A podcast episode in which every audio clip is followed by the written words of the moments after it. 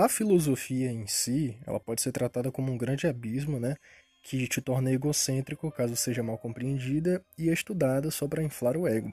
Mas, no fim das contas, essa é só uma pequena parcela recorrente dela, né? Porque ela continua sendo importante de se estudar e de ser aplicada em diversos conceitos nossos, diversos conceitos deles, sendo um dos principais, obviamente, as nossas interações e desenvolvimento social. E é óbvio que volta e meia surge algo interessante e super interessante, eu diria, na verdade, em qualquer uma das mídias que nós temos por aí, qualquer uma das mídias que se preze.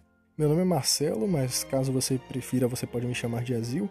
E no episódio de hoje, no nosso podcast aqui, um anime que abraça a ideia de discutir filosofia budista em cima de pedras preciosas, né? E um cast que quase não aconteceu porque o barulho é infernal dos vizinhos em tudo que é canto. Mas estamos aí, conseguimos. Com vocês, Rosek no Kuni.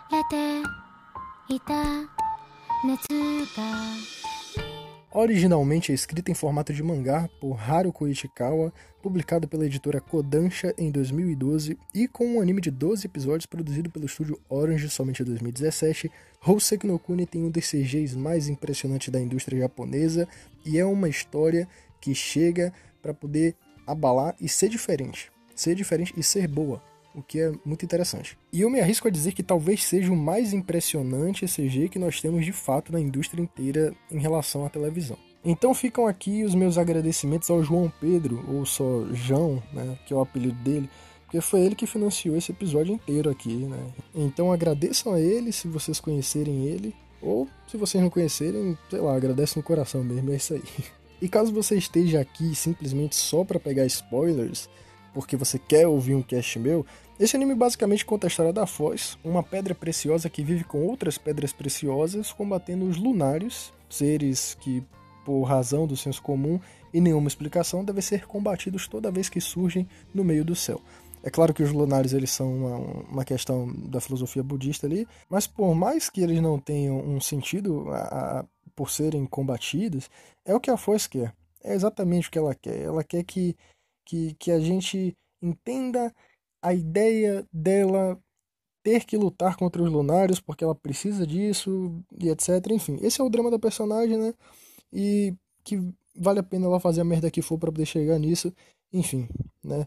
Esse é Hoseki no Kuni de forma bem resumida e um pouco irônica. Eu já começo essa análise dizendo que eu adorei essa obra, e não tem nada que me venda uma ideia de que ela é ruim. Aliás, muito pelo contrário. Eu acho, na verdade, que de 2017 para cá deve ser um dos animes mais diferentes e, e, bem escritos que nós temos, né? Sei lá, eu acho que. Eu não sei se ele perde, mas eu acho que ele bate muito de frente com o Made Abyss, tá ligado? Eu gosto muito dessa jornada de causa e consequência e amadurecimento, porque é uma proposta que visa sair escrevendo bem a maior parte dos personagens de uma obra, como é o caso dos meus animes favoritos, que é Evangelion, Penguin Drum e FLCL, ou Furikuri, chama como você preferir. E essa deve ser uma das características de narrativa mais cativantes para mim. E eu acho que eu transpareço muito isso para as pessoas, né? Já que a galera sempre fica falando para eu ler ou assistir Hoseki dizendo que eu ia gostar muito, e realmente, tava todo mundo certo. Eu adorei a forma como a autora narra a história, porque ela nos entrega pequenas informações sobre o funcionamento daquele mundo e principalmente sobre qualquer um dos personagens, incluindo os lunares.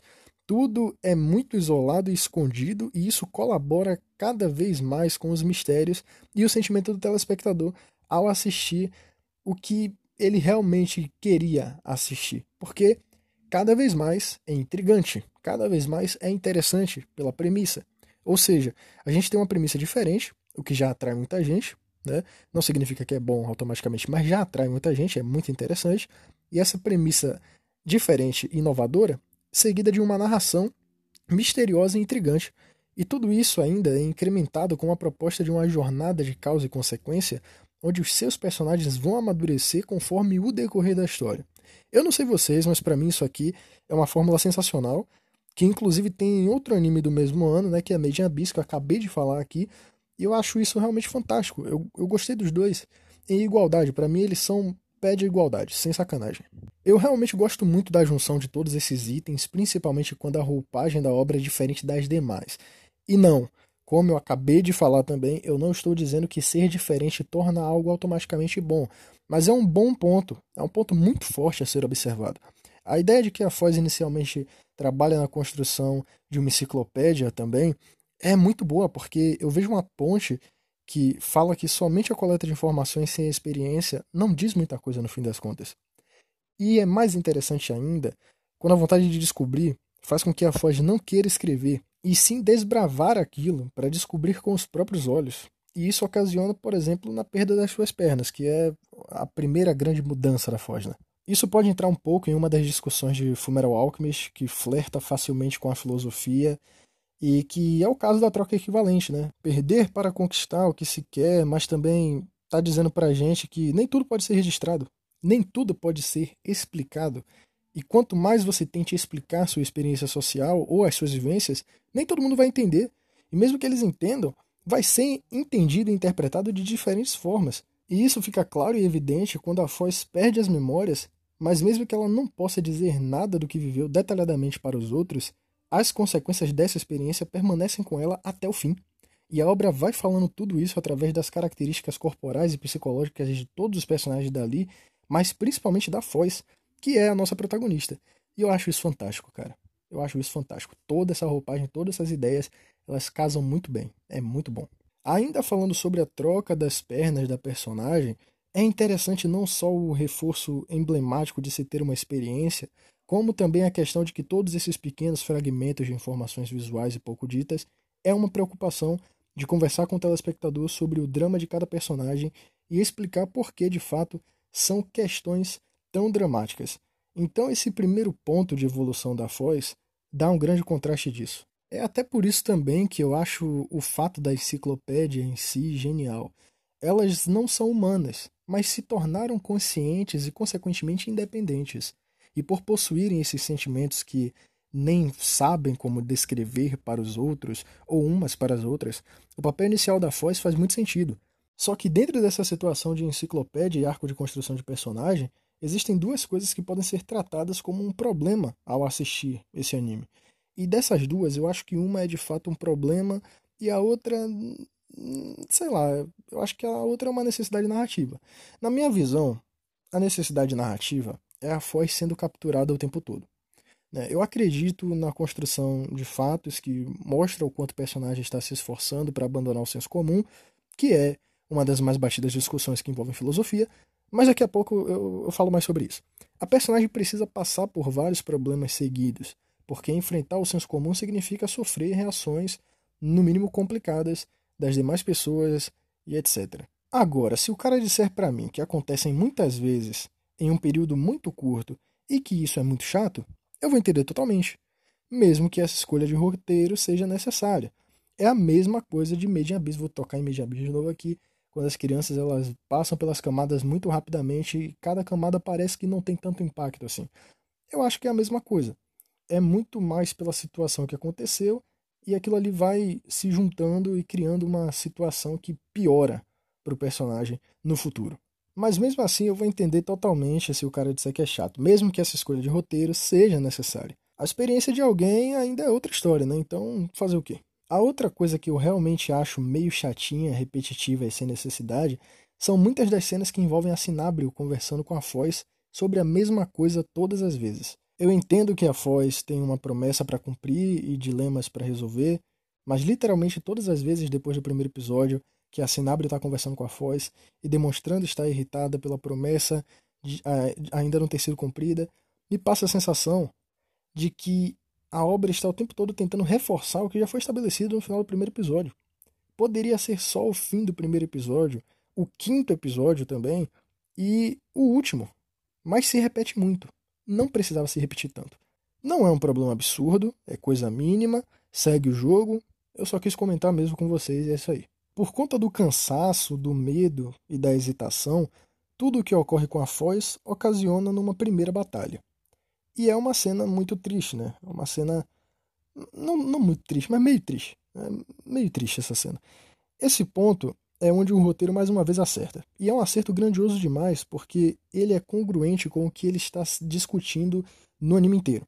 A Foz simplesmente congela e ela não consegue lutar por causa dos seus sentimentos e traumas tão recentes com o seu sequestro quase que bem sucedido naquele segundo episódio. A personagem sente, a personagem precisa daquela situação sentimental para funcionar e você consegue compreender tudo somente pelo visual. Eu sei que essa cena é uma simples consequência de uma boa escrita, mas o que me faz achar grandioso é o fato de que isso está ligado ao fato dela mesma não saber que sentimento é aquele que ela está sentindo e a metáfora de que não basta aprender um pouco e achar que evoluiu. Você precisa aprender completamente. Até porque o que realmente se aprende não dá para esquecer.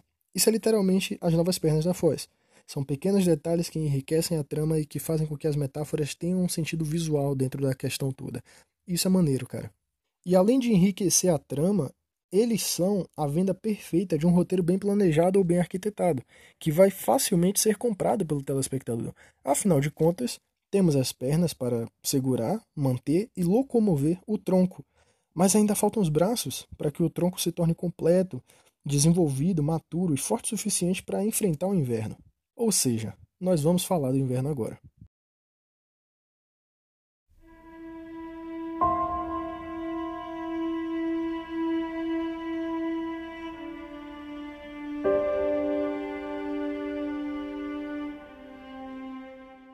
A parte do inverno, para mim, é a melhor do anime, sem sombra de dúvidas. Eu acho que é bem difícil as pessoas acabarem discordando disso. Apesar de que existem episódios que, que eu acho melhores do que o inverno em si, mas o inverno é muito importante para tudo, cara. É bizarramente bem escrito isso aqui. Porque tudo aqui é uma metáfora. Tudo é uma metáfora. A estação precisava ser o inverno pela dificuldade em passar pelo frio e por ser a época da mudança super bruta no clima e tal o que remete à mudança abrupta da Foz, não só nos episódios anteriores, como nesses dois episódios aqui, que selam a maior mudança da personagem, como eu acabei de dizer.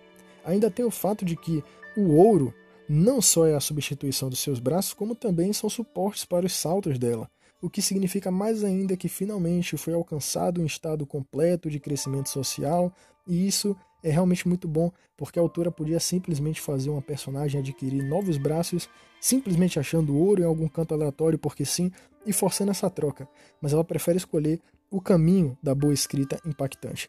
E esse novo artifício que faz parte dos braços dela, compor todo o corpo e ajudar em tudo, você vê que tipo tem cenas em que o corpo dela se racha e aí o ouro também consegue construir e ligar. Significa que a personagem está completa, mais uma vez visualmente. Isso é bom demais. São dois episódios super rápidos, super objetivos, onde a Antar é introduzida e morre antes que você possa respirar e compreender o que está acontecendo como telespectador. Eu não sei como isso funciona no mangá, deve ser até mais rápido ainda e muito mais impactante, muito mais chocante, mas no anime ficou bom também. Todo o desenvolvimento da Foz é muito bom porque você acompanha nos oito primeiros episódios uma ideia de que as personagens que rodeiam ela são muito maturas e que todas sabem lidar bem com o cotidiano, ao contrário da Foz. Mas quando a Foz se desenvolve e o inverno acaba, todas acordam e se impressionam com o quão diferente a Foz está. E elas se impressionam como, como se fosse uma criança encontrando um presente debaixo de uma árvore de Natal, sabe? E você percebe que, na verdade, desde sempre, todas elas eram muito imaturas, que precisavam, na verdade, de um carinho e um afeto que o sensei faz com elas o tempo inteiro e que elas não sabem lidar direito com o que lhe acontece, porque assim como a Foz, elas também não entendem seus próprios sentimentos. Só que agora a situação mudou. O que acontece é que anteriormente a Foz era mais infantil que todas as outras, e por isso parecia tanto que as outras eram tão maturas. Mas no fim das contas, só a Rútilo e a Diamante que são um pouco maturas assim, pelo menos até esse ponto da história, para mim. Tá, a gente meio que tem a Borte também, mas em primeiras impressões nem tanto. Eu gosto de como a obra trata todos os dilemas da vida como mais dolorosos, só que consequentemente menos intrigante do que a trama dos lunários, apesar de obviamente ser importante. A Antártida morreu para salvar a Foz, e todo o poder que a Foz queria foi constituído, foi construído, melhor dizendo, por problemas, por coisas erradas que ela fez. Então, a partir de agora, o seu desejo imaturo de lutar e ajudar já não faz mais o menor sentido, e ela tem consciência disso. Aí, mais uma vez, eu vou ter que estabelecer uma ponte entre uma mídia e outra, mas é a famosa frase do Homem-Aranha, né? De que com grandes poderes vem grandes responsabilidades. E não é diferente aqui, deixando ainda junto disso a mensagem de que é só o mundo girar para você que você vai evoluir como pessoa. Mas até chegar nessa evolução, de um jeito ou de outro, vai ser doloroso, cara. Não adianta. Estabelecida então toda a personagem da Foz, a autora não perde tempo e já parte para suas outras personagens, cheias de coisas para contar, já que em episódios atrás elas tiveram uma grande ênfase, mas foi ofuscado pela história da Foz. Foi até por isso que eu ainda não falei direito sobre a Daya e a Bort. O episódio 10 para mim é um dos mais geniais, se não for o mais genial, porque antes de gravar esse cast aqui eu conversei um pouco com o João, né, que foi o cara que financiou o cast, e ele me falou sobre o episódio 8, o episódio 9, em que a gente vê a mudança drástica da Foz em um episódio inteiro.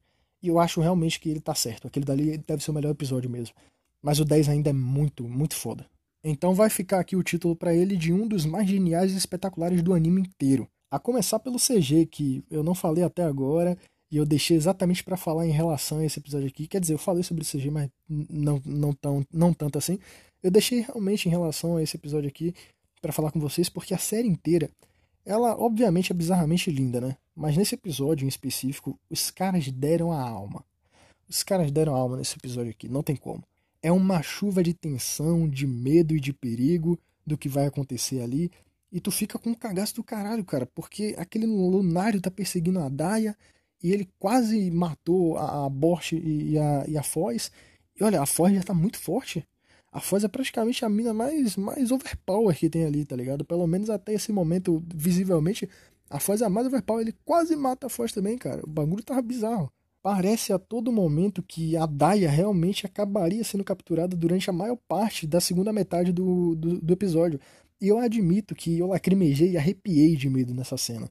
Porque, além de uma ótima escrita desses eventos, logo após a Bosch preferir a Foz em uma missão, e isso levar ao desenvolvimento não completo, mas parcialmente necessário da Daya e da Bort em conjunto, a direção inteira é um estouro. Não só a composição dos cenários, e aí vai meu ponto para o CG, e das coreografias de luta dentro de um CG amplo também, e repleto de neblina, como também pela forma como a trilha sonora casa muito bem com esse aspecto de pânico que impacta no telespectador.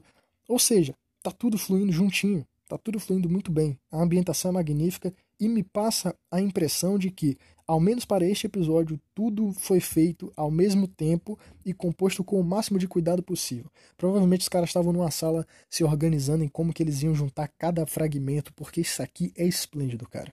A última vez que eu tive a mesma sensação com algo que usa neblina, essa sensação de pânico, lagrimejar, ficar meio arrepiado e tal, para confundir e assustar quem está consumindo a mídia, foi com o primeiro jogo de Silent Hill, do PlayStation 1. E eu ainda era criança na época, né? Quase alcançando a minha pré-adolescência ali. Mas é claro que não só de atmosfera e ambientação vive o homem.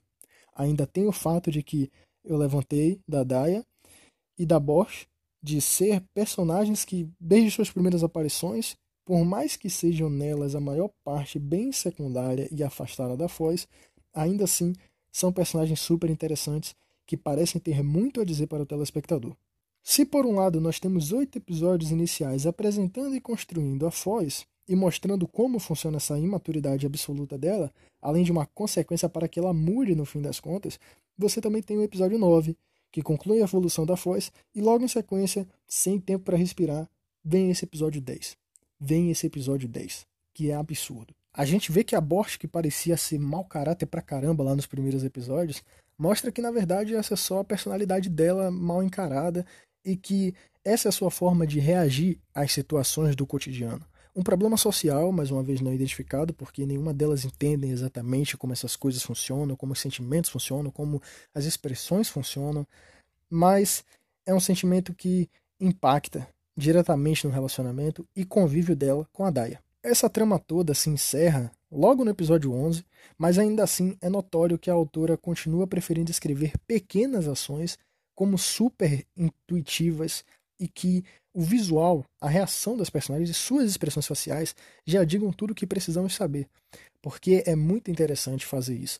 É muito interessante que elas em si não entendam suas expressões faciais e seus sentimentos, mas o telespectador compre essa ideia e entenda, sem precisar de muito para dizer, nos, nos pequenos diálogos entre as personagens. Existem outros pontos da história com diálogos expositivos, e a grande maioria é quando a Rútulo precisa reconstruir as outras personagens, mas ainda é relevável. Ainda é bom. Eu, particularmente, perdoo, principalmente porque ainda é o início da obra, e eu acho que não tinha mesmo como fazer de outro jeito. Enfim, a sequência desses fatos dos episódios 10 e 11 dão início aos questionamentos da Foz em relação ao Sensei, querendo saber se ele realmente é um cara confiável ou não, porque ele levantou suspeitas de ter amizade com um lunário que estava atacando todo mundo, e eu acho isso interessante também. Tudo é muito interessante dentro de Rosek, né? Isso aqui não poderia ser diferente, né? principalmente quando colocado de imediato assim porque meio que a Foz estava ficando sem objetivo para progredir na sua jornada. Você pode ver que ela estava concluindo tudo.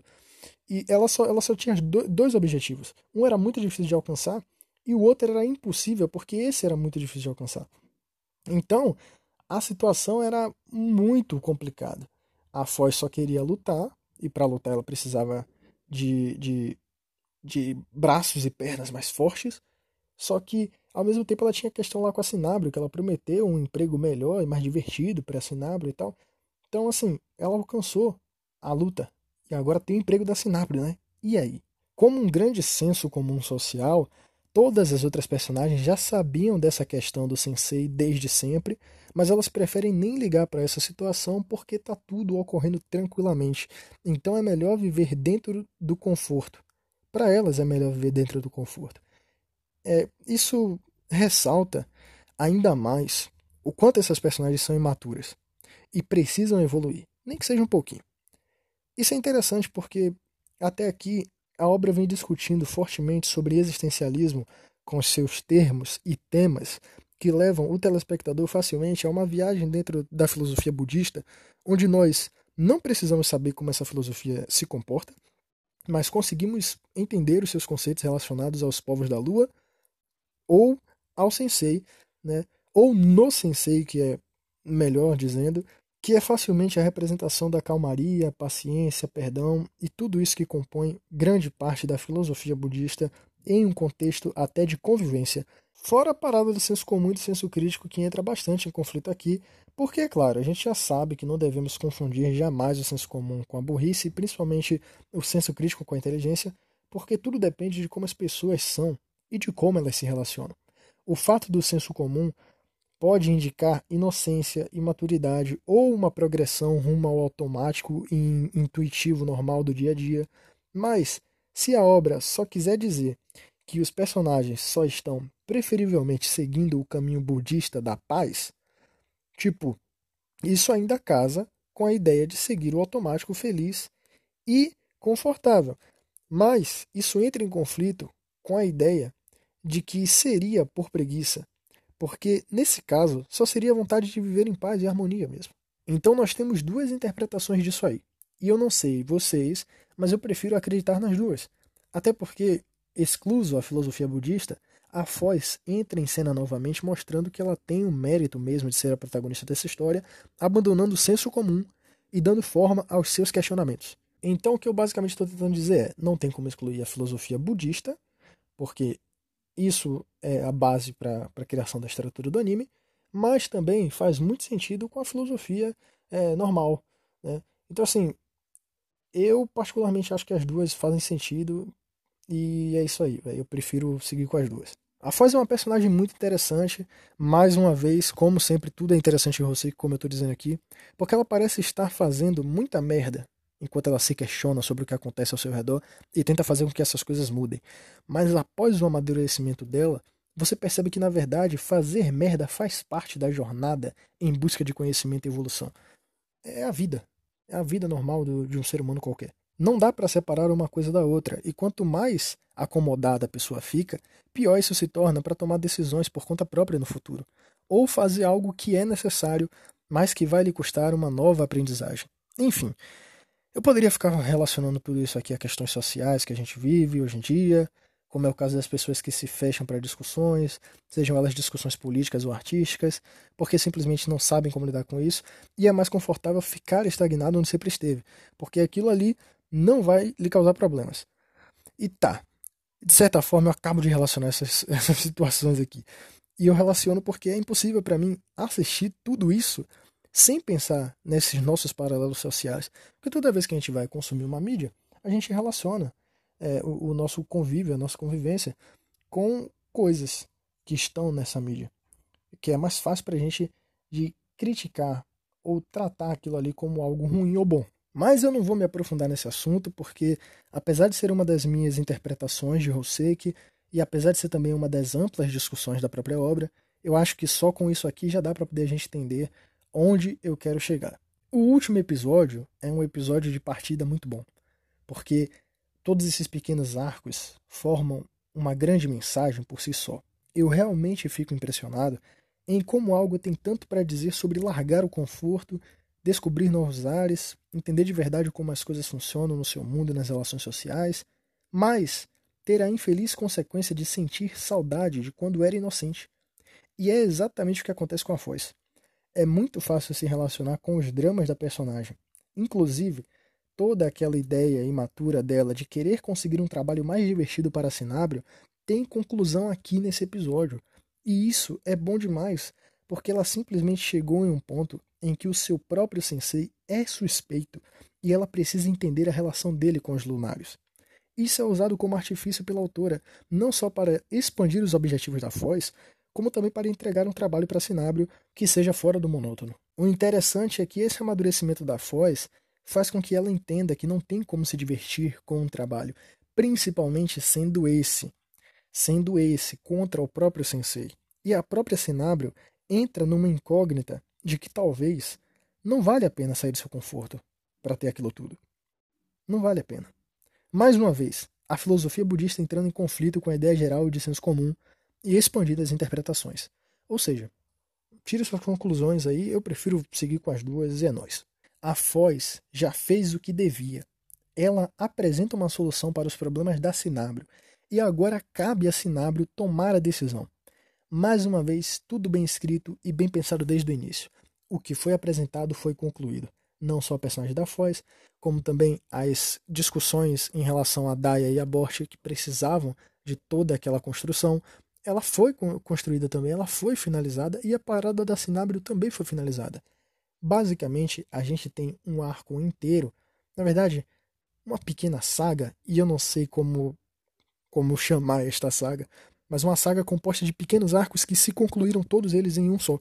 Então tá tudo bem fechado e eu não me ferrei assistindo o anime de Hoseki no Kuni, porque por mais que eu tenha vontade de ler o mangá, eu não preciso. Eu não preciso ir ler o mangá e eu posso fazer minhas paradas que eu tenho que fazer ainda, adiantar o cash dos outros clientes, enfim. Que anime bom, pessoal. Que anime bom, que anime bom, cara. Que anime bom. É bom demais. Bom demais mesmo.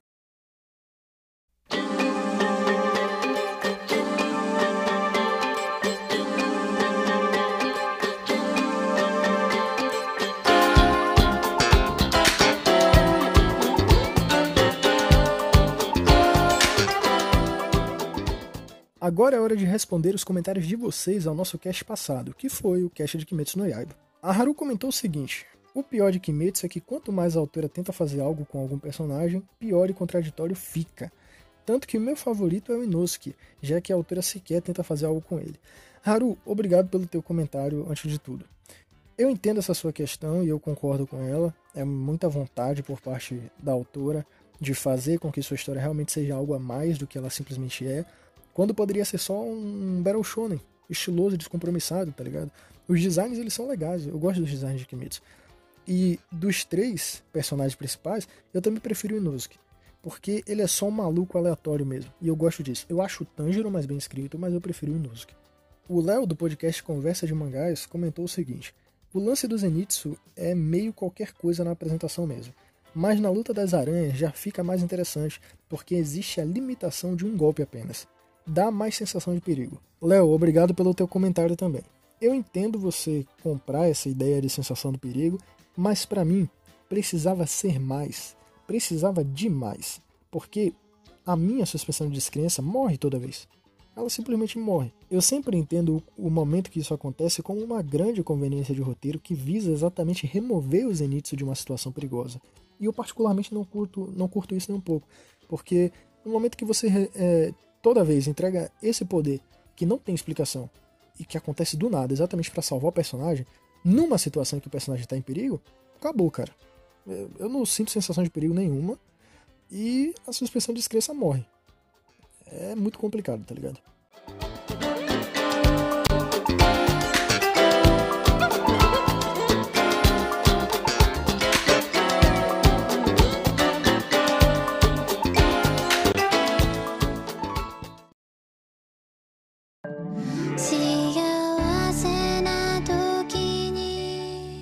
Se você estiver no Spotify e quiser mandar as suas perguntas, você pode. Dentro desse episódio, no lugar onde geralmente aparecem as letras das músicas, no Spotify, se for no Apple Podcast, no Google Podcasts não dá. No Spotify, onde aparece a letra das músicas, tem o campo de perguntas. Pode me perguntar sobre o que você quiser e não precisa ter a ver com este cast aqui em específico. Se for interessante, eu vou responder aqui no próximo episódio. E se tiver a ver com esse cache em específico, o seu comentário vai ficar fixado na página dele.